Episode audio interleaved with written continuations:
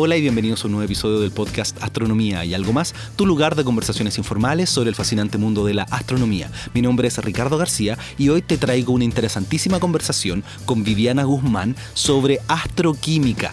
¿Qué es la astroquímica? Cómo estudiamos moléculas en otros sistemas, en otras estrellas, cómo vemos moléculas en discos protoplanetarios, cómo es posible que entendamos los elementos de nuestro propio sistema solar mirando planetas en formación, cuáles son los ingredientes para la vida, qué es lo que estamos buscando cuando miramos fuera de nuestro sistema solar. También vamos a hablar de cómo se estudia astronomía, cuáles son los pasos que hay que seguir y como siempre mucho más en este nuevo episodio del podcast Astronomía y algo más. Y como ustedes saben, los primeros minutos me gusta compartir directamente con ustedes. Y en estos momentos estoy en algún lugar al medio de la precordillera chilena al sur de Santiago tomándome unas vacaciones, así que si escuchan algunos ruidos de naturaleza, de pájaros, es porque estoy grabando al exterior, es un lugar muy, muy bonito, pero aún así, estando de vacaciones, yo quería estar con un nuevo episodio del podcast Astronomía y algo más, porque mi objetivo este año es poder ser lo más constante posible. Y además, puedo hacerlo debido a que tengo un grupo de personas que aportan mes a mes en Patreon. Esto me permite poder costear todos los elementos necesarios para publicar este podcast todas las semanas. Y me estuvieron diciendo que a veces no se entiende cuando digo Patreon porque es una palabra en inglés. Entonces en español es Patreon. Y si quieren colaborar y ser parte de este grupo muy especial, que además tenemos un grupo de Slack donde estamos conversando constantemente, tienen que ir a patreon.com slash astrovlog con V o V corta y ahí pueden hacer su aporte mensual desde un dólar hasta lo que quieran y eso me permite a mí poder seguir realizando este podcast todas las semanas y de verdad se los agradezco mucho porque a mí me encanta hacer esto y si a ustedes les gusta escucharlo y tienen la posibilidad de hacer un aporte, es un win-win. Todos salimos ganando porque así yo puedo seguir haciendo entrevistas sobre el fascinante mundo de la astronomía.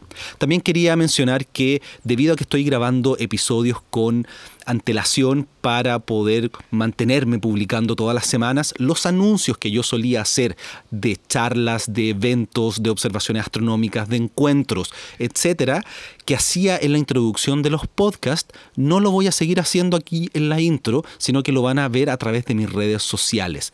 Eh, la red que más utilizo es Instagram, stories y post en Instagram y pueden seguirme en Twitter, también hago los anuncios, también Astrovlog. Es el lugar más indicado para poder contarles las actividades que voy a estar haciendo cuando esté viajando, dónde voy a estar, para que nos juntemos a tomar un café, a hablar de astronomía o quizás una cerveza. Y eso es porque quiero dejar varios episodios ya programados y así poder mantenerme publicando todas las semanas. Así que si todavía no me sigues en las redes sociales, en Instagram y Twitter, tienes que hacerlo porque ahí voy a hacer muchos anuncios durante este año. También te recomiendo que vayas a Facebook si te gusta, también soy Astroblog, está la página, el fanpage de Facebook. No soy tan activo, pero muchas veces replico la información que pongo en Instagram.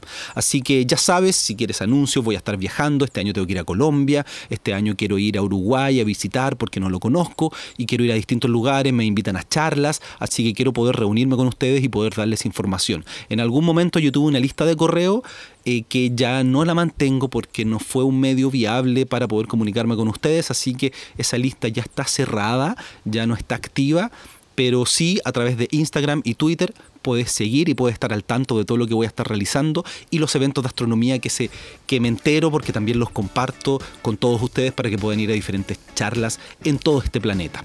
Así que eso es lo que quería decir en esta introducción. Muchas gracias a todos los que dejan sus comentarios en Evox. Yo siempre lo estoy leyendo. A obviamente las personas que hacen su tremendo aporte en Patreon, en Patreon, a los que están constantemente respondiendo a mis tweets, a mis historias de Instagram, a los que compartimos normalmente en redes sociales y las personas que me siguen escribiendo por correo a ricardo.astroblog.cl. También tengo un nuevo correo que es ricardo.astroblog.com con B corta, así que el que más cómodo les, les queda a ustedes.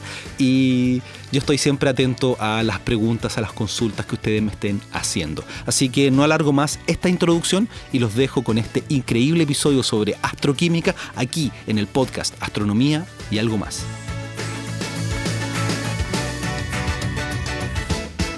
Me encuentro aquí con Viviana Guzmán y vamos a hablar de astroquímica. ¿Cómo estás? Hola, muy bien, gracias. Oye, esto es muy interesante porque yo he tenido algunos episodios de astroquímica, pero muy pocos, así que vamos a profundizar en todo este tema que está interesante y danos el titular, sin entrar en detalles. ¿Qué es la astroquímica? Bueno, una ciencia bien amplia en verdad, pero es todo lo que está relacionado con el estudio de las moléculas en el medio interestelar, ya sean nubes preestelares, nubes con en los planetas, en cualquier tipo de región cuando nosotros vemos la emisión molecular y tratamos de entender qué moléculas están emitiendo esto y cuál es la química que, está sucediendo en estos ambientes. Entonces, cuando tú te presentas, ¿te presentas como astroquímica o como astrónoma? Depende del público, obviamente. Dentro de astronomía me presento como astroquímica, pero astroquímica observacional, porque también dentro de la astroquímica está la gente que estudia en el laboratorio, todos los, procesos químicos que ocurren en el gas y en, los granos de polvo, eh, y está la gente que hace modelos también, donde hacen modelos químicos y ven la evolución en el tiempo y estudia las diferentes reacciones y cuáles son más importantes, etcétera. Y está la parte observacional, que es la que hago yo, que es lo que observamos la emisión de, de moléculas en distintas fuentes y después intentamos interpretar y entender qué es lo que está pasando, porque cuánto hay de esas moléculas, qué moléculas son, etc. Así que ya saben, vamos a tener un recorrido interesantísimo por las moléculas en el espacio. Pero para tener una idea de cómo alguien llega a trabajar en, en astroquímica, ¿cuál fue tu camino? Porque nosotros estudiamos juntos pregrado hace ya... Hace algunos años. Sí, más de 10 años ya, ¿cómo pasa el tiempo? ¿Y cómo pasas de estudiar astronomía, la licenciatura, magíster, a hacer astroquímica? ¿Qué es lo que te llevó a este tema? Sí, bueno, yo en el magíster ya partí no con astroquímica química, pero estudiaba el CO, que es como la molécula más sencilla fuera del hidrógeno molecular. ¿Con Mónica Rubio? Exacto, con Mónica Rubio. Yo ya tengo dos episodios con Mónica Rubio, los voy a vincular en la nota de este episodio en astroblog.cl. Sí. bueno, y gracias a ella se me presentó la oportunidad, ella tenía contacto en, Francia, que es donde hice mi, mi doctorado, y el proyecto que me ofrecieron era de astroquímica química y a mí me pareció súper interesante. Así que ahí fue más que me lancé nomás, no fue algo que pensé ni planeé en verdad. Llegué ahí. Sí, eso se da bastante con los astrónomos, que el área está muy predeterminada por el profesor que tuviste en magíster o en la práctica y que de alguna forma te abrió las puertas para llegar a una cierta sí, es que cuando uno está en pregrado, sobre todo, y en el magíster todavía, yo creo, uno no sabe mucho, o sea, los temas uno sabe poquito, pues no, sabe lo que quiere realmente. Entonces lo ideal obviamente es trabajar en varios proyectos chicos si uno puede y ahí ver qué le gusta, pero poca gente puede hacer eso. En general uno hace uno o dos proyectos a lo más y ahí o te gusta y ahí sigue en eso o no te gusta y, te cambias completamente, también puede ser. Claro, y algunos nos salimos de astronomía. algunos se dan cuenta que no les gusta.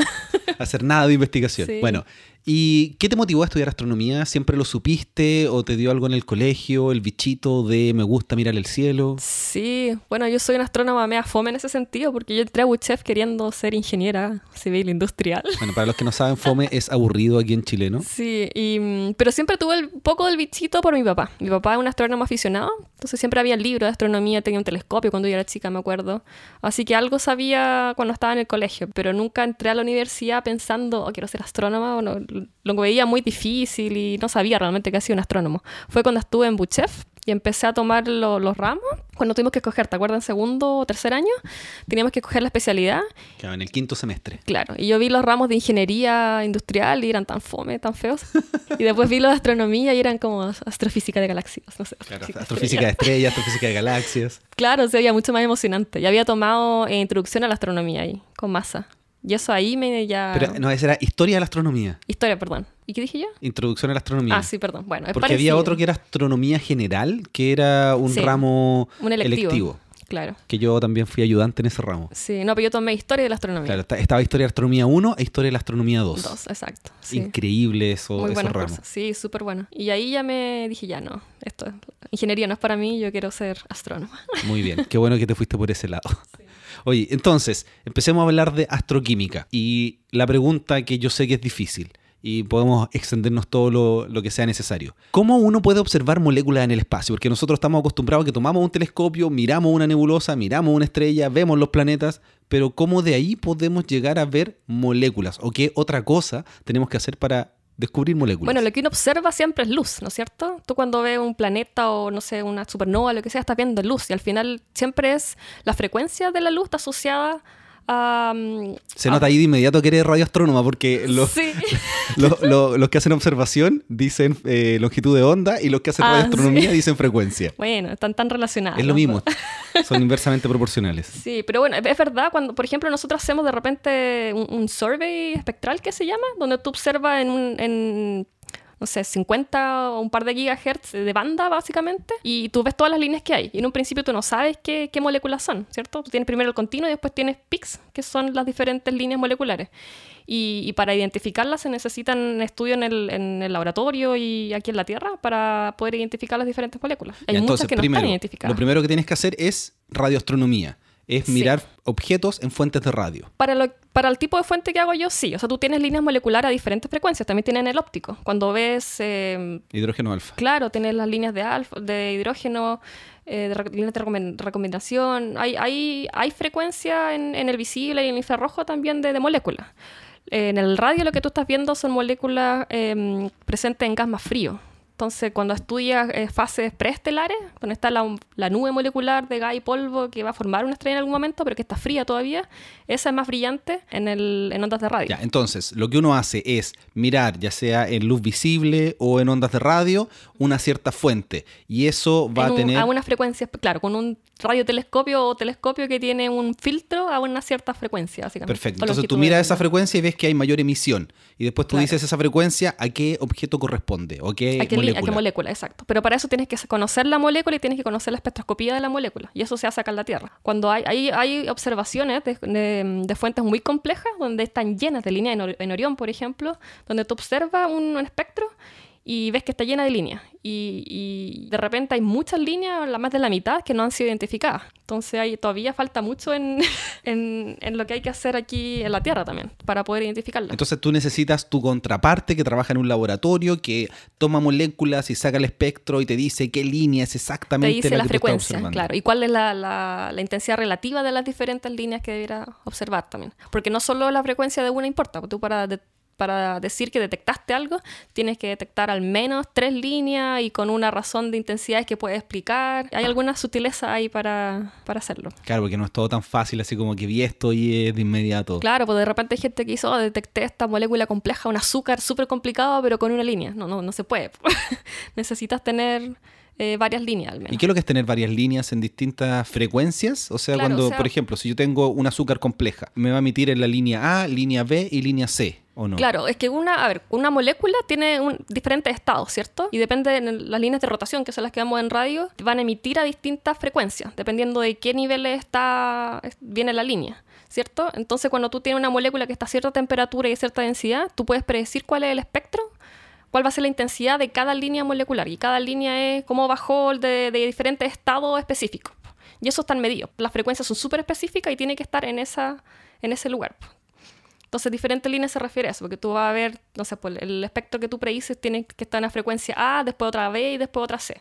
Si tú detectas solo A y B y, y predices que debería estar la C también, tienes una detección falsa. Perfecto. Tienes que observarla, la observación es fundamental. Entonces, lo que tú haces es mirar moléculas en gases. Claro, en diferentes eh, etapas de evolución de- del universo. ¿Y por qué? ¿Por qué es necesario gastar tanto dinero, tantos recursos en construir radiotelescopios con supercomputadores para poder mirar moléculas? Hay, bueno, hay diferentes cosas y hay gente que solo quiere estudiar la química y entender cómo se forman las moléculas y cómo se destruyen. A mí la parte que más me interesa es ver cómo evoluciona la química. O sea, te estudias eh, fuentes que están preestelares, ves qué molécula hay, cuánto hay, qué tan complejas eh, son estas moléculas y después ver cómo evoluciona esto a fases más evolucionadas, como lo que son los discos protoplanetarios, por ejemplo, que es lo que hago yo, que es donde se van a formar los planetas después. Entonces, ver cómo evolucionó todo eso desde el principio hasta el final y después puedes proyectar a qué tipo de química podrían otros planetas tener. Claro, igual ese es un tema interesante porque nosotros hoy día en el sistema solar vemos lo que tenemos aquí en el planeta Tierra y no sabemos exactamente cómo era en un principio, salvo cuando miramos eh, cuerpos menores como asteroides, cometas, pero también no podemos saber cómo era el disco protoplanetario en este caso en el sistema solar. Claro, o más que eso es saber si, por ejemplo, si la- las moléculas que dieron el origen a la vida estaban ya, vienen de la, del- de la etapa preestelar, por ejemplo, todo fue viene de ahí o fue toda una química que se produjo acá en la Tierra. O sea, moléculas orgánicas podrían haber Prebióticas, claro. prebióticas. Claro, o sea, ¿Qué moléculas son? ¿Cuáles son las moléculas que tú dices, esta molécula va a formar vida? bueno, todo esto, el glicoaldehído, lo- los azúcares que, que, que donde van a formar proteínas después. Claro, nosotros cuando hablamos de cosas prebióticas, los astrónomos son cosas que los, astro- los biólogos acá en la Tierra se ríen, obviamente, porque son moléculas súper pequeñas. Igual es un tema que yo no manejo. La química es Sí, está alejado de otro lo tema que uno ya. conoce, así que tuviste que aprender de química además. Es que está, no sé, pues cómo formar, aquí en la Tierra estudian cómo formar ADN, toda la parte de biología, las la, la membranas, ¿cachai? Que son lo que van a tener los, los sis- los sistemas vivos al final. Eh, pero lo que nosotros estamos haciendo es mucho más simple, obviamente, pero igual es la base de. Son las proteínas, por todo, qué moléculas van a formar proteínas después. Entonces son los componentes iniciales que nosotros creemos que son lo, lo, lo origen al final de, de esta vida. po. Queremos saber si están en el disco, por ejemplo. Entonces, al estudiar la química en el disco, de donde se van a formar los planetas, podemos decir, ok, entonces estos planetas que se forman aquí va- tienen el potencial de formar vida o no. Qué buena. Eso quiere decir que, eh, según lo que ustedes están planteando, la hipótesis, es que las moléculas que forman la vida están en el disco protoplanetario ya, no, no se forman directamente en el planeta. O sea, lo- lo- lo- los building blocks que se llaman, como las piezas clave iniciales. No es que esté la vida ya de por sí, pero ahí, No, ahí obvio, están los pero- ingredientes. Están los ingredientes para que se genere vida después. Pero son, o sea, no sabemos en verdad, es lo que estamos estudiando ahora. Hasta ahora estamos viendo como qué tan compleja puede ser la, la las moléculas. Y, y después se necesitan modelos, obviamente, para extrapolar todo eso. Y también puede ser que cuando se forma el planeta y la atmósfera y todo, es súper em, energético todo ese, todo ese proceso. Entonces puede que después se destruya, se destruya todo y parta de cero en el planeta. Hay un montón de, de cosas ahí que uno no sabe, pero que estamos investigando. Claro, y además puede- pueden estar todas las moléculas necesarias para generar la vida, pero no se forma ningún planeta con las condiciones necesarias en la zona habitable y aún así no se desarrolla la vida. Exacto. Sí, no, hay muchos parámetros, obviamente. Entonces, lo que nosotros hacemos es simplemente decir, ¿están las condiciones o no que estaban aquí en el sistema solar? ¿Se dan en otro sistema eh, planetario o no? Alrededor de otras estrellas. ¿Y qué moléculas extrañas se han encontrado en otros discos protoplanetarios? Pucha, ahora está, es complejo detectarlas porque son muy débiles. Eh, las más complejas que se han detectado ahora es metanol, que es el CH3OH, y el... eh, no sé cómo se llama en español, metal cyanide.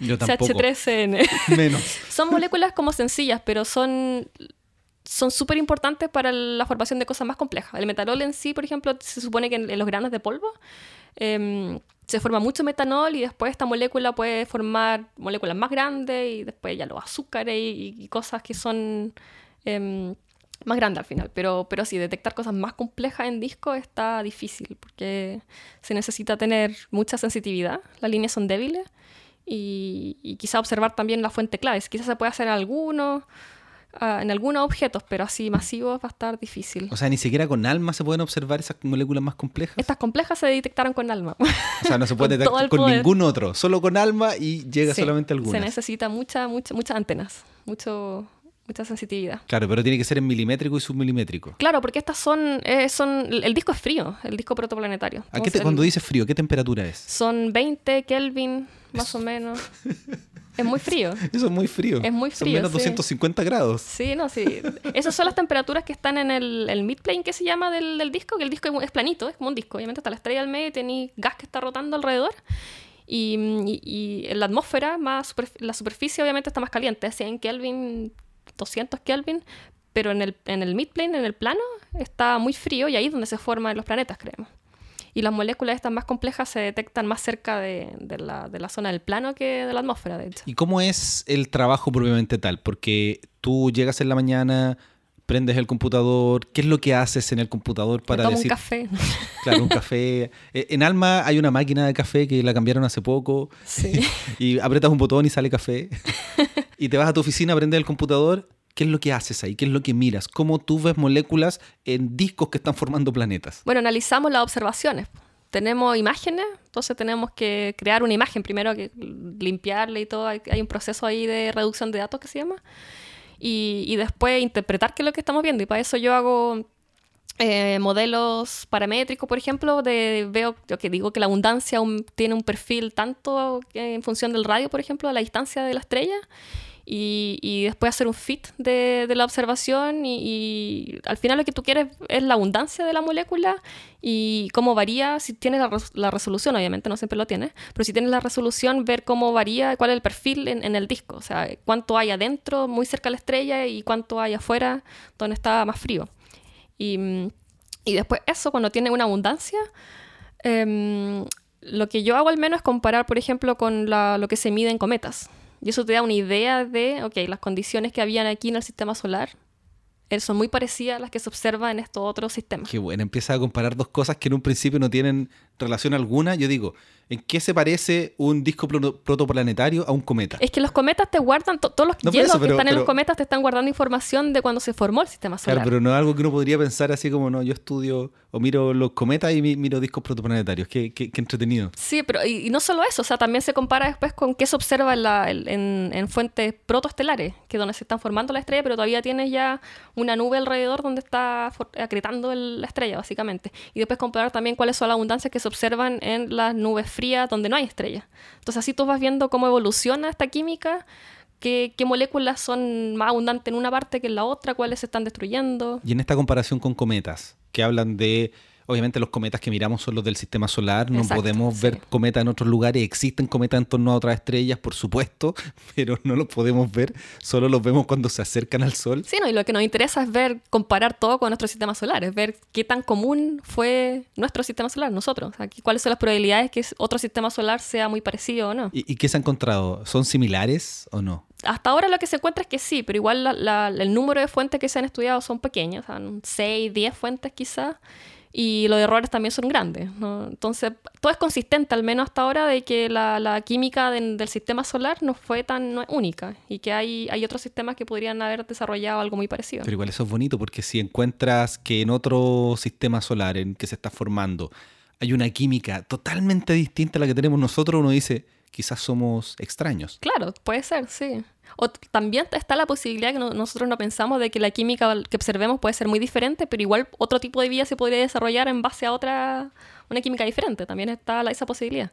Si al final lo que nosotros solo tenemos nuestra Tierra como un, para comparar, entonces lo, tratamos de buscar cosas que se parezcan a lo que observamos aquí. Oye, ¿y esas moléculas cómo se forman, cuáles son los ingredientes iniciales que tiene esta nube y qué es lo que ocurre para generar, no sé, el metanol y toda la, azúcar y todo lo que se forma. Bueno, ahí eso es lo que estamos estudiando, no sabemos eh, eh, cómo se forman todas las moléculas, tenemos alguna idea, de, hay listas de, cuáles son las reacciones en la fase gas, en la fase, en, el polvo, y, pero la mayoría de las veces estos modelos no funcionan. Porque, porque igual es súper interesante, aunque sea el modelo, aunque no esté correcto tenemos un disco que empieza a colapsar por efecto de la gravedad, se forma un grumo grande que va a ser la estrella y se forma un disco alrededor. Y mientras ocurre eso, hay procesos, hay química, se generan moléculas, se generan diferentes tipos de elementos. ¿Qué es lo que pasa ahí? Porque además me decías que hay puntos distintos, va cambiando eh, en, función de la distancia al grumo central. Claro, a ver, que tienes varias cosas. Primero tienes la química inicial que había de la nube donde se forma la estrella, que es un, círculo, al final son una pelota, que empieza a contraerse, se forma la estrella, después se forma el disco alrededor de esta estrella, y como te decía, la superficie está muy caliente, entonces tienes radiación además que está desde la estrella, eso va a producir que se destruyan algunas moléculas Em, van a ver más que nada moléculas simples, pequeñas em, o atómicas, no más ni siquiera moléculas. Y ya cuando te acerca al, al, plano del disco, que va a estar más frío, está tan frío de repente que las moléculas se van a congelar en los granos. Entonces ahí empieza otra química, que es la química en los granos, que se llama, donde pueden las moléculas moverse en la superficie de los granos y reaccionar ahí. Y ahí se pueden formar cosas más, más complejas. Y estamos hablando, estamos hablando de, de, granitos de qué tamaño? Eh, milimétrico, nanómetros, hay, un, hay un rango de, de, tamaño, grande y pequeño. Y también ahí depende, claro, que el tamaño del, del, del, grano te va a dar también diferentes opciones de la química que puede haber. Ya, entonces, el metanol se forma en los granos, me dijiste. Sí, el metanol hasta ahora no, no existen eh, reacciones en el gas que se conozcan que sean eficientes como para, para poder explicar la abundancia que, observamos. Entonces se cree que, y, en el laboratorio de hecho lo, han hecho y, pueden formar mucho metanol en los granos, que básicamente tiene CO, la molécula CO, que se congela en los granos y esta va a ser hidrogenada, que se llama un hidrógeno llega, la hidrógeno forma HCO, después llega otro, forma H2CO, que es el formaldehído, y así, hasta que se forma el, metanol. en las clases de química del colegio, porque eso, no en, la universidad también tuvimos química, pero, pero no vimos No, pero nada, eso. eso sí. O sea, yo soy astroquímica, pero en verdad mi conocimiento de química pura igual es súper mula.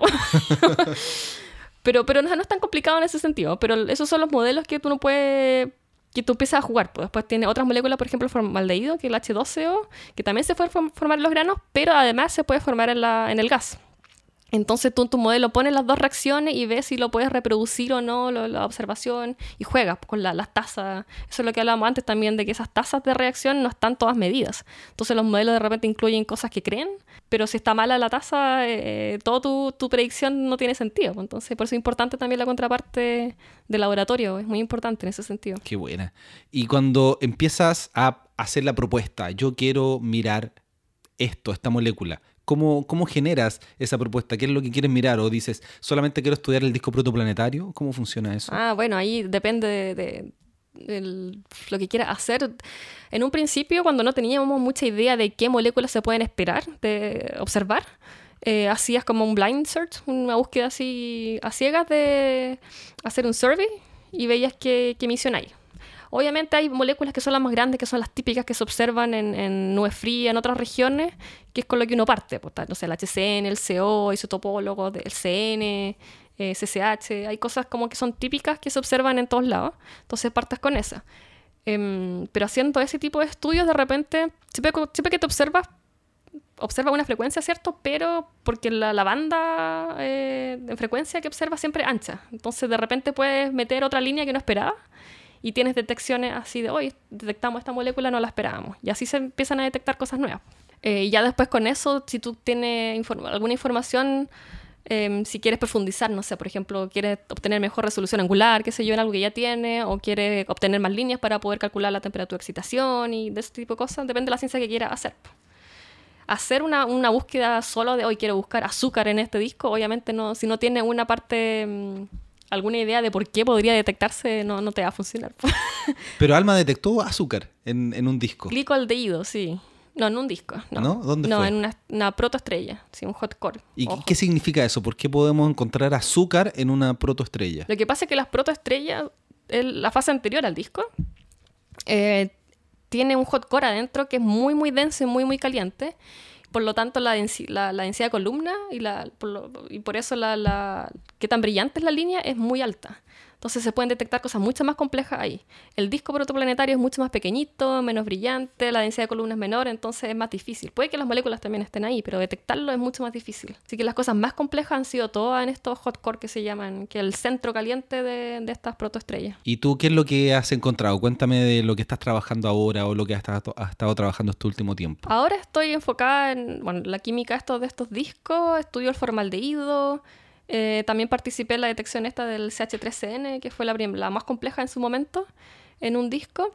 Y estoy usando observaciones a resolución angular más alta para poder ver cómo varía la, cómo varía la, abundancia de la molécula en función de la distancia a la estrella. En específico en el eh, formaldehído, porque esta es una molécula prebiótica sencilla y brillante, entonces mejor que el metanol. El metanol todavía sigue siendo muy débil y, también eh, isotopólogos de HCN, eh, tratando de, medir la razón isotópica del 14N, 15N. Que sé que suena súper extraño, pero medir esta, esta, esta razón eh, es importante porque se mide también en los cometas. Entonces, ver cómo varía directamente y comparación directamente con los cometas nos da información de cómo ha cambiado o qué tan común es la, esta química en diferentes lugares. ¿Y cómo le explicas a tu familia cuando vas a reuniones familiares en qué estás trabajando?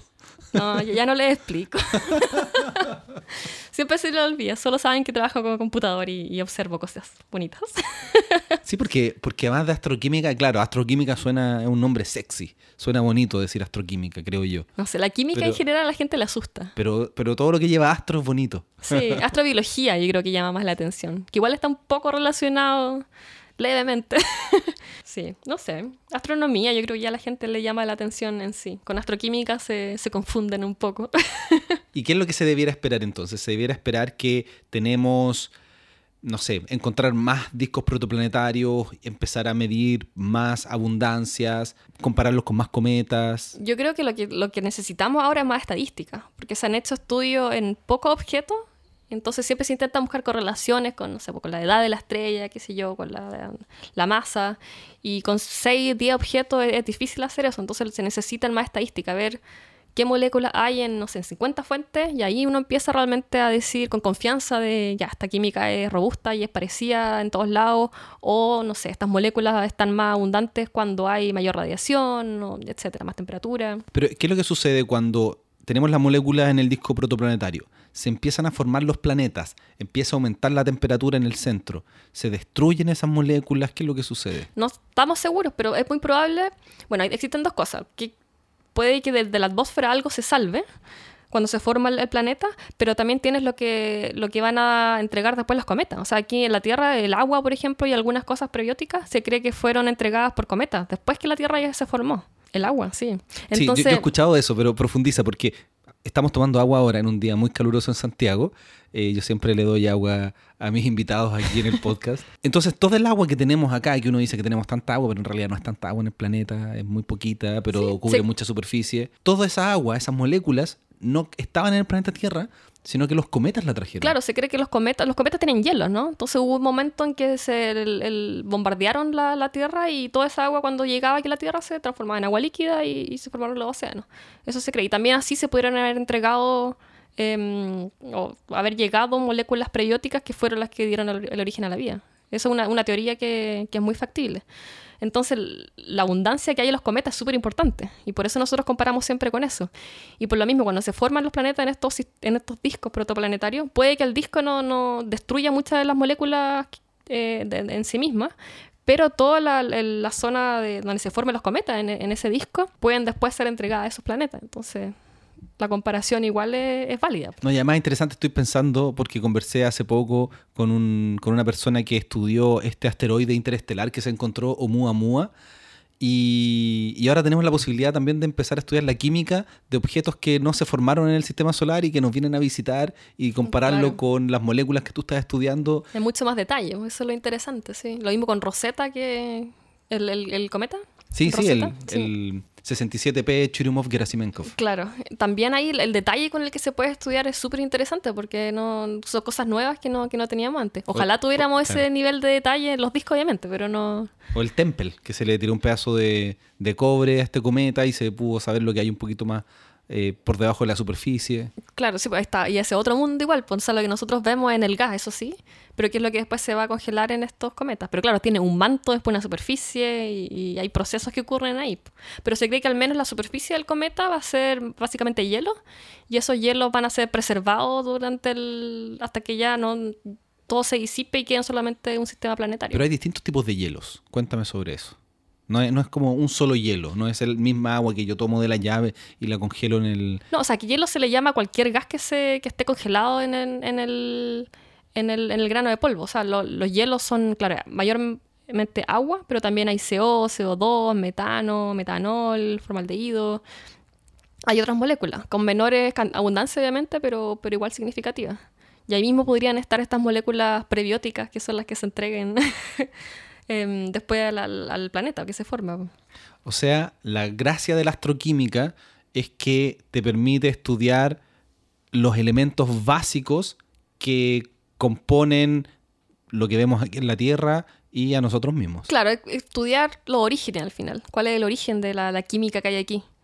Bueno, es un lado de la astroquímica. También hay otra gente que ocupa la astroquímica como una herramienta para estudiar eh, otras regiones. Por ejemplo, hay moléculas que son muy buenos trazadores de la temperatura o de la densidad o de la, radiación. Entonces lo estudian para estudiar la física de, de- de objetos, de, de protoestrellas, de eh, regiones de formación estelar, etcétera. Claro, es interesante porque dijiste una palabra que es súper crucial que se llaman trazadores. Trazadores, sí. ¿Qué significa que sea trazador?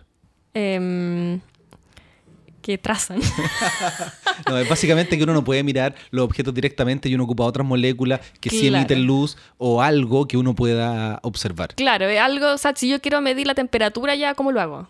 puedo medir una, la emisión de una molécula y después de, dos transiciones, por ejemplo, la razón entre esas dos es proporcional a la temperatura, qué sé yo. Entonces... Sí, me parece que, por ejemplo, el hidrógeno neutro, o era el hidrógeno molecular, uno de los dos no emite. Entonces, para poder estudiarlo, uno ocupa trazadores. Claro, el H2. El hidrógeno molecular, que es la, molécula más abundante, que es la que uno quisiera observar para medir la masa, eh, no emite cuando está frío, o sea, emite cuando está muy caliente. Hay, líneas de H2, la roja irracional y todo, pero esos son regiones calientes. Lo dice así como, como algo muy sencillo. No las conozco, cuéntame. Son líneas muy excitadas. No son las líneas de, de, mm, de, energía baja. Entonces, cuando yo tengo el hidrógeno molecular, que obviamente el hidrógeno es lo más abundante, que hay en el universo, se forma una molécula con dos hidrógenos, esa molécula emite solamente cuando está a muy alta temperatura. Claro, entonces cuando tú quieres estudiar una, nube molecular o algo frío que esté a 30, 40 Kelvin, em, esa no, no va a emitir, va a ser muy, muy difícil observarla. Entonces te necesitas un trazador que se llama, algo que, em, que te permita eh, medir la masa al final o medir cuál es la razón en este caso el CO con el H2. Pues el, CO es un trazador del, del, H2. Pues. Entonces uno tiene una razón, ¿sabe cuál es la razón de la abundancia? Entonces tú mides el CO y usando esta razón mides cuánto H2 hay, cuánto hidrógeno molecular. Y eso te permite medir la masa. Es como hacer trampa. Yo no puedo mirar un objeto directamente, miro otro que se relaciona con el que yo quiero. Indirectamente te, te, da la información que tú quieres. Exactamente. Oye, ¿y tuviste que aprender mucha química? ¿Te costó los nombres, las transiciones? Sí, al principio sí. Bueno, todavía me, me, falta mucho a mí igual todo lo que es la, qué tipo de reacciones hay, todo hay muchas cosas que yo todavía no sé. Em, pero para hacer lo que hago yo, en verdad, un poco necesitas saber tanto. Algunos nombres puede hacer química muy básica y con las, con las moléculas más sencillas no es tan terrible. Ahora si quieres saber, eh, no, sé, el hamiltoniano para poder predecir todas las transiciones y calcularlas tú, ya ese otro, otro mundo, pero eso ya, ya, ya, yo no lo hago. Claro, pero además, además trabaja en equipo. Claro, es que como te decía, esto es súper interdisciplinario, entonces está toda una gente que trabaja en el laboratorio solamente viendo frecuencias, por ejemplo, la, espectroscopía para poder decir cuáles son las frecuencias que uno tiene que observar para, para observar cierta molécula en específico. Después está toda la parte que estudia la química en sí, o sea, cuáles son las reacciones, qué reacciones son eficientes, cuáles no, y cuáles son las tasas, los números, esto es para poder meter después los modelos. Ahí a su vez está la gente que hace solo modelos, em, que son importantes. Igual, o sea, modelos, hace un modelo físico de un objeto, un disco en, en, en este caso, y mete toda la química, toda una lista gigante de miles de reacciones eh, posibles que hay y pueden predecir o no eh, la emisión de ciertas moléculas y si, y si, no se observa después tienen que ajustar el modelo y así. Y después está la parte observacional, que es la que hago yo, que es lo más entretenido, creo yo. Oye, ¿y con qué otros observatorios se hace también este tipo de estudios? Porque ALMA es como lo más importante para hacer estudios de moléculas en el milimétrico y en el submilimétrico. Hay, hay varios, o sea, son todos los, los radiotelescopios, todas las antenas. Em, ALMA es muy importante porque tiene, son muchas antenas, entonces te permite ver, línea, ver líneas muy débiles. 66 antenas que llegan hasta una, se llama baseline, no sé cómo decirlo en mm. español, la línea base más amplia de, 15 kilómetros. Claro, y mientras más separadas están, mientras más grande esa línea de base, más resolución angular tienes, que es lo otro que es interesante. Pero también depende de la química que va a hacer, o sea, si va a estudiar cosas que no necesita tanta resolución, que son más extendidas, eh, puede usar eh, antena solita, que está la, la IRAM 30 metros en España que yo he usado harto, que es una antena. ¿En qué parte está? Está en Granada, en el Sierra Nevada. No, no, había escuchado de esa antena. Es súper bonito. Es la más grande, es una antena de 30 metros. ¿Y, se mueve? sí, es, que, hay antenas fijas como Arecibo. No, esta se mueve. Es igual, o sea, no igual, pero es muy parecida a una antena de, de Alma, pero es más grande. Las de Alma son de 12 metros la, más grandes y estas son esta una de 30. También está otro interferómetro de IRAM que está en Francia, el Noema se llama ahora. Son siete antenas, van ahora a 8, están extendiéndola a 12, eh, que es como un alma más chiquitito. Y está en el hemisferio norte. es Noema, estaba antes. está el SMA también en Hawái, que es de, Estados Unidos, em, que también es un radiotelescopio. Pero son antenas más chicas. Esas son, sí, son un poco más chicas y son menos también, claro. O sea, es que depende de lo que uno quiera hacer nuevo. Pues si, obviamente si estás haciendo algo como nuevo y explorando primero, siempre te va a telescopios que son más fáciles de conseguir tiempo, que son estos otros. Y ya cuando quieres ya eh, obtener más resolución angular o, o- o realmente detectar algo con mejor señal a ruido, em, te va a ALMA. Pero es muy competitivo, entonces si uno puede evitarlo en verdad, intentar otro telescopio. También está Apex aquí en Chile, en el norte. Apex, Sí, Apex es la antena predecesora de la parte europea de ALMA, claro, es un prototipo de, Prototipo. de la antena de ALMA. que está en el mismo lugar. Exacto. Bueno, no, Sí. no- bueno, Está ahí cerca, cerquita, ahí cerquita, sí. O sea, hay hartos lugares donde tú puedes pedir tiempo, postular para poder hacer tus observaciones. Sí, pero igual todos son competitivos, pero, pero hay opciones. Pero obviamente Alma eh, ahora es como el, el más, el que todos queremos, porque obviamente que tú quieres detectar siempre a mejor señal a ruido, en menos tiempo y, y con mayor resolución angular. Pero Amara, además ahora tú estás en Alma. Cuéntame Sí. lo que estás haciendo. Bueno, yo estoy en Alma, pero no, no, en verdad no trabajo para el observatorio. yo soy postdoc allá. Trabajo en un proyecto directo con el, el científico del observatorio que se llama Observatory Science, Scientist. Em, en discos trabajo, pero no, si no, no tengo duty, no tengo duties con, con el observatorio, que es bueno y malo a la vez. Tengo más tiempo para investigación, pero no me toca ir arriba a observar ni nada. Pero estás en las oficinas que tienen aquí en Santiago. Exacto, sí. Y tengo todos los expertos ahí, así que es igual, es súper bueno. Cualquier pregunta de casa, el, el software que usamos para reducir los datos, Sí, casa con todos ese. ahí. Sí. Bueno, entonces, existen varios observatorios. El más interesante es ALMA. Eh, yo sé que en un futuro se viene el, el SKA, Square Kilometer Array. ¿Te va a servir para lo que tú haces o tiene otra frecuencia muy distinta? Esas son otras frecuencias, sí. Para lo que estoy haciendo ahora, a mí no. Va a, si- va a seguir siendo alma. Em, pero hay que tener siempre en la mente. O sea, hasta ahora yo he estado siempre enfocada en radio. O sea, radio milimétrico, las frecuencias que hago, pero en verdad para mí lo más interesante sería el infrarrojo, creo yo, para lo que hago yo. O sea, estás esperando el James Webb. Sí, ese va a ser más, ¿Por más qué infrarrojo? interesante. Es que con ese van a poder observar eh, los planetas ya, o también en el disco, pero en el centro del disco, cosas más, más calientes. Y entonces Alma te mira el, el disco frío, o sea, la parte externa del disco. Claro, la parte caliente no la ve nada. No, pues entonces ahí tenéis que ir a el infrarrojo. Entonces con esto va a ser un buen complemento para, para estudiar el disco de forma completa. Y después está toda la gente que va a estudiar también quizá la, la atmósfera de los planetas. Yo no voy a hacer eso, pero, pero me interesa ver qué van a encontrar ellos porque con eso comparamos después qué es lo que observamos nosotros. Claro, y ahí también se hace astroquímica porque lo que tienen que ir es a mirar moléculas en una atmósfera. Sí, pues, pero es mucho más difícil porque el planeta es mucho más pequeño, entonces es más débil. Em, pero sí, hay que comparar obviamente. Eso va a ser una comparación más directa aún. Así que estás esperando el James Webb. Todos los astrónomos están esperando un telescopio en particular que va a hacer que su trabajo sea más fácil o más interesante. Sí, pero con Alma tenemos para mucho rato, en verdad. O sea, yo estoy tranquilita por ahora, ¿no? Tengo muchos datos, de hecho, así que... Oye, y cuando tú ves una imagen, porque me dijiste que mirabas las imágenes, también tienes datos, ¿cómo es una imagen? ¿Qué es lo que ves? Porque uno está acostumbrado a las imágenes preciosas de astronomía, pero es Sí, distinto. bueno, en, en radio es más complicado todavía, porque con el interferómetro sobre todo, porque lo que tú tienes son visibilidades, que se llama. Son toda la emisión que viene de las diferentes antenas se correlacionan y, tú tienes que después crear una imagen y para eso hay un proceso que se llama la deconvolución que asume ciertas cosas. Entonces la imagen, hay, dependiendo de cómo tú pones ciertos parámetros, va a obtener una imagen diferente. Claro, esos son, son procesos matemáticos complejos, ahí Fourier aparece todo el tiempo. Claro, y el problema es que tienes el, no tienes información a to- en todos los puntos que quisieras. Tienes como algunos puntitos y tú tienes que interpolar después, básicamente. Entonces, para tener una idea de qué es lo que tú ves, en astronomía uno tiene un sensor, con, con- como el que tenemos en el teléfono, uno toma una foto, entonces uno tiene, por cada píxel, uno tiene la información de la Inten- posición, Intensidad, claro. por, por así decirlo, y cuánta, y cuánta luz te llegó. Exacto. Pero en, en radioastronomía no es así. No, pues aquí tienes información sobre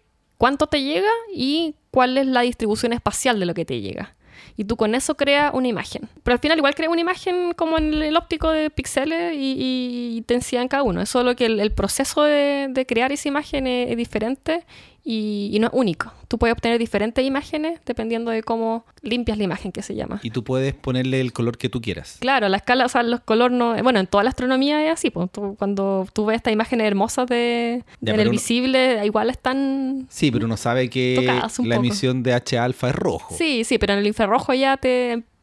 O en el rayos gamma inventan colores, pues no, no es necesario que sea. Sí, porque hay que representarlo de alguna forma, porque la Es- representación sí. son colores. Sí, no, nosotros hacemos lo mismo. Entonces da el color que, que haga una imagen más bonita, ¿no? Sí, en verdad hay que tener cuidado con eso de las imágenes porque engañan de repente. Claro, y eso es algo que además es difícil para comunicar la ciencia de alma. Es como, ¿dónde está la imagen? Porque la astronomía es una ciencia muy visual, pero Sí. la radioastronomía no. De hecho, uno asocia radioastronomía más con... Con ondas de, de- de radio con escuchar. escuchar. Porque nosotros vimos la película Contacto y Jodie Foster se ponía audífonos, Audífonos. sentada en un auto al lado de las antenas. Esa es la mayor estafa que, que hay para los astrónomos. Pero Carl Sagan fue asesor de la película. Sí, no, mal. No, pero igual nosotros hacemos imágenes al final. Lo que pasa es que ahora al menos estamos tratando de, para interpretar, de hacer el análisis en el espacio Fourier que se llama. O sea, antes de hacer esta imagen donde tienes que asumir ciertas cosas. Y tú puedes hacer eso, puedes hacer tu modelo, hacer la transforma Fourier y después hacer la comparación en el plano V que se llama, que es el plano que tú observas directamente por las visibilidades. Y ahí es mucho más robusto, pero no produce una imagen, claro. La imagen es solo para mostrar, eh, Ya, esos al son- pu- esos bueno, son para uno hacerse una idea. Donde yo colapso mentalmente es como, vamos a trabajar en el proceso previo a ver la Sí. imagen en este espacio ficticio que llamamos de Fourier. Pero es, una- es un, es un cálculo matemático al final, si no es nada... Pero es difícil visualizarlo, así como, como pensarlo. Sí. ¿Qué, sí. qué es? Es como previo a eso. Sí, no, pero es que, a ver, tú cuando te haces un modelo, yo cuando hago modelos lo hago obviamente en, en- en el plano de la imagen, o sea, hago un, si quiero hacer un disco o un anillo, qué sé yo, hago un disco en, en- un plano normal, o sea, en, en una imagen. Y después todo eso le hace la transformada Fourier y después son tablas nomás, números, que tú restas o sumas y haces cosas para ver si se parecen o no. Y, listo, o sea, no, no es que me ponga a ver un a crear imágenes raras en un plano diferente, no, no. Y la imagen siempre la va a hacer, porque obviamente verlo en, en, en- en la imagen eh, te, da, te da información, pues, para la intuición y todo, y para en el, en el paper que uno escribe al final siempre va a estar la imagen, obviamente. Qué, qué interesante. Oye, y cuando tú llegaste además me contaste que una vez que termines esto ya tienes algo más. Sí, ¿Qué es me- lo- cuéntame, para que las personas que nos escuchan tengan una idea, ¿en qué parte de todo este estudio astronómico que es tan largo estás y qué es lo que se te viene? em, Porque obviamente pregrado, Ah. magíster, sí, laboralmente. Claro. Bueno, nosotros, tú sabes, pues, hacemos una licenciatura, después hacemos un magíster, después hacemos un doctorado, después hacemos un postdoctorado, después hacemos otro postdoctorado. y así nos vamos y la, y la gente que quiere quedarse en la academia, la, la, la meta al final es conseguir un puesto en una universidad, que aquí en Chile son los únicos lugares donde uno hace investigación. Lamentablemente no hacemos investigación desde la industria. No, no existe esa opción. O sea, la, la otra alternativa que hay que mucha gente ha tomado es irse a observatorio. Pero ahí el 90% o el 50% en los mejores casos del tiempo es, em, es para duties, eh, trabajos para el observatorio. Y el resto del tiempo es para investigación. Entonces tampoco es... Depende de lo que uno quiera. po. Yo en mi caso quiero hacer academia, así que yo me voy a la universidad. Y, Y- afortunadamente lo, lo logré y voy a trabajar en el Instituto de Astrofísica en, en la Católica. Sí, y eso es un logro muy importante porque en astronomía a mí siempre me preguntan si es difícil encontrar trabajo, si se gana bien, como que a la gente que quiere estudiar astronomía le importa eso, en vez de importarle cómo es el trabajo propiamente tal, que es lo que hace que muchos nos salgamos. Pero una pregunta súper válida, creo yo. ¿Cuáles son mis expectativas laborales al final? Sí, algo importante pero- igual.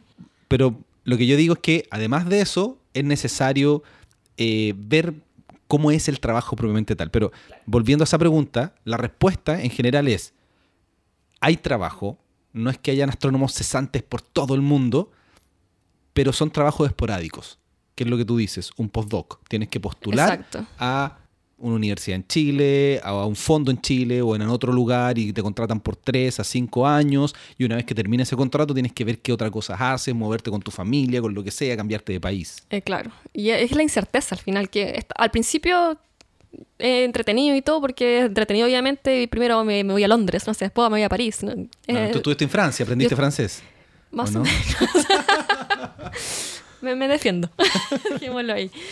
Em, sí, no, pero en algún momento, sobre todo la gente que tiene familia, por ejemplo, quiere en algún momento ya establecerse. O sea, la seguridad es, es algo importante y no- uno no puede hacer postdoc tras postdoc permanentemente. Claro, entonces tiene que llegar a un punto en que uno quiere un trabajo estable. Claro. Y eso es súper difícil. es difícil. Es muy y tú ya lo difícil. lograste. Sí, lo logré, así que ya estoy relajada y puedo disfrutar de mi Ya sabemos que te vas a quedar aquí en Santiago. Sí, me quedo aquí. Sí, yo siempre quise volver a Chile, la verdad. Aquí, de- dentro de todo lo difícil que es, sigue siendo, no más fácil, pero hay, hay oportunidades por lo menos. En, en otros lugares ya es, es imposible, encuentro. Está súper complicado. Hay que ser el top, top, top para que te contraten. Y, y no solo eso, puede ser muy, muy bueno, pero hay, en Alemania, por ejemplo, no sé tiene que morir alguien para que se cree un puesto. Y este puesto que vas a tener, que lo, lo comienzas todavía en varios meses más, ¿vas a seguir haciendo tu investigación, este trabajo con astroquímica? ¿Te cambias Sí. completamente? ¿Cómo funciona No, eso? no, o sea, eso es libre. Te, te contratan como profesor asistente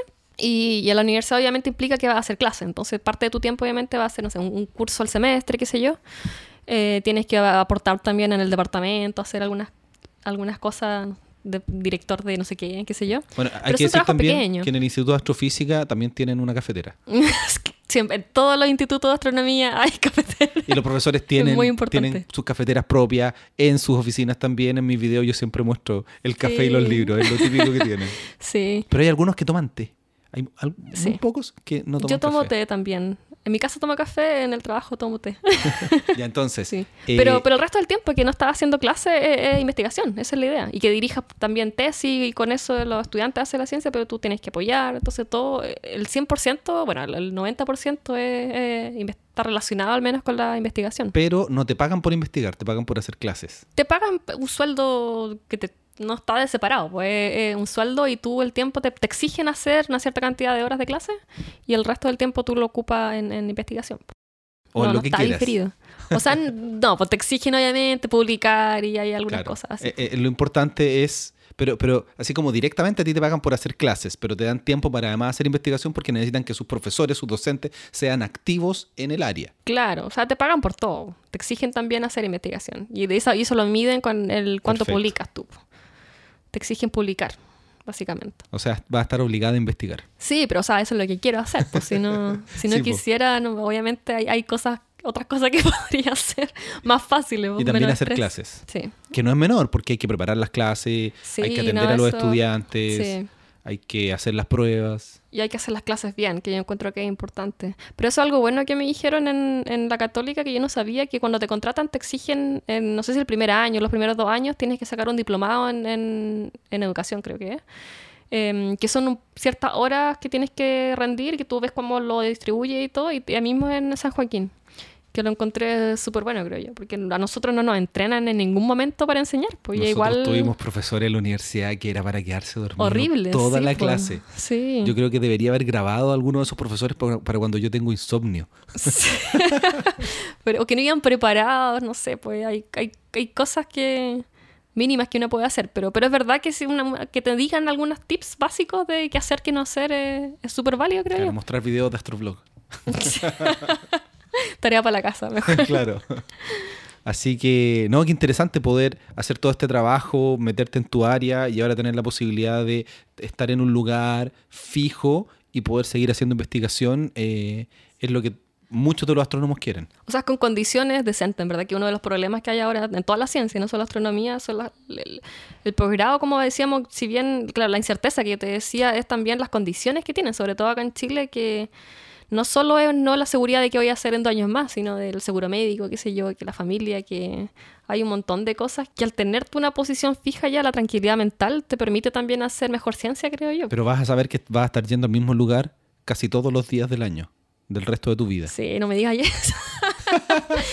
sí, no, estoy, en esa etapa ahora, el, darme cuenta que ya no me muevo más de, de, ca- de casa, o sea, de, ciudad. Claro, porque por otro lado yo, yo lo veo en, lo que, lo que hago yo, lo que hace generalmente alguien audiovisual, salvo que uno esté trabajando para un canal de televisión o, para, o, o en una productora estable, eh, uno cambia de proyecto año a año. Yo el 2017 estuve en algo, el 2018 todavía no sé bien en qué voy a estar. Entonces también es... Es emocionante, tú dices. No, es distinto, depende de lo que uno quiere. Sí. Obviamente en algún momento cuando tenga familia y todo voy a tener que es que eso, quiero ¿no? estar en un lugar. Sí, mira, mientras uno está del magíster al, al doctorado, los primeros postdoc, eh, hay mucha gente que le encanta eso. A mí igual yo lo pasé muy bien, el, el moverme y todo, y, no, y la el- incerteza el vivir entretenida. en otro país, conocer otra cultura. Tener otra experiencia es súper válido, pero llega algún, en un momento en la vida en que uno ya, ya está cansado de eso y quiere, quiere establecerse. Pues. ¿Y ya estás cansada ya? Pucha, esta- eso pensaba cuando volví a Chile. Dije, ya, yo me quedo. Pero igual ahora el pensar que ya no me voy a ir más, igual es como te duele un poco la guata. te da un poco de pena. Pero nosotros igual tenemos la opción de viajar mucho. Sí. O sea, hay- hay- no es tan malo, en verdad. Eh, no, no nos podemos quejar. No, es una, un una oportunidad súper buena la que Sí, tiene, así que... No, no podemos decir que no. Oye, y volviendo ahora a la ciencia. Si tú tuvieras la posibilidad de viajar en el tiempo y conversar con alguna persona de la ciencia, ¿con quién sería y por qué? De la ciencia. oh, em, Mucha gente. ya, escoge un par.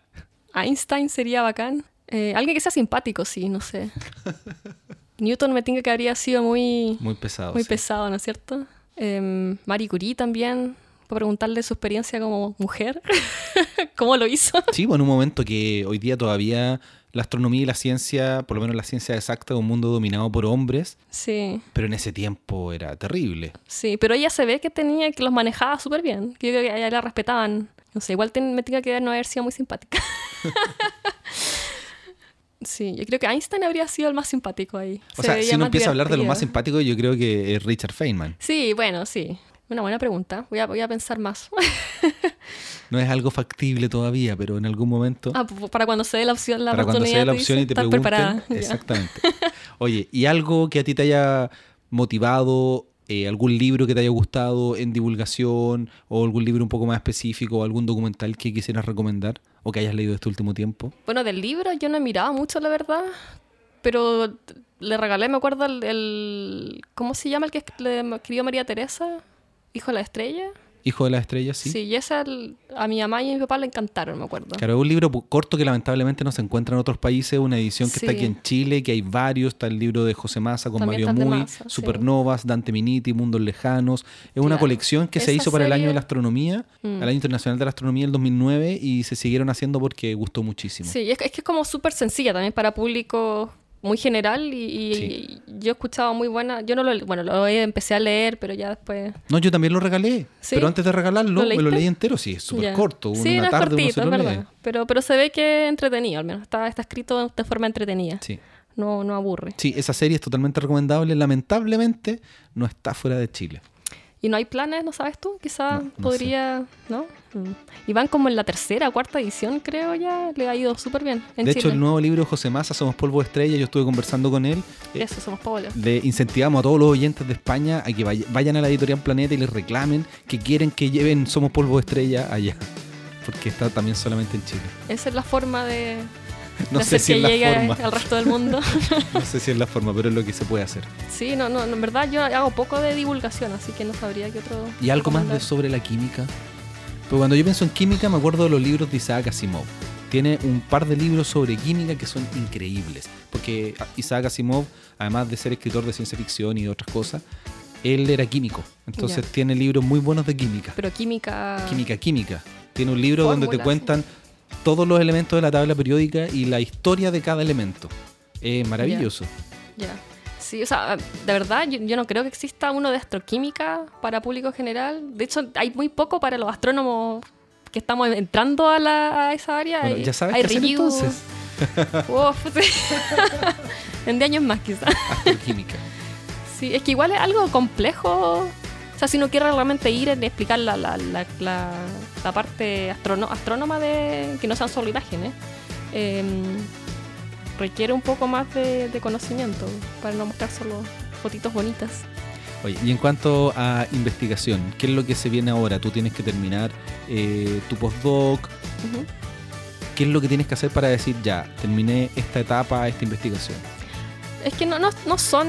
Nosotros no trabajamos como en proyectos tan definidos. O sea, em, en general uno tiene su ciencia y se la lleva consigo cuando empieza otro postdoc, la continúa.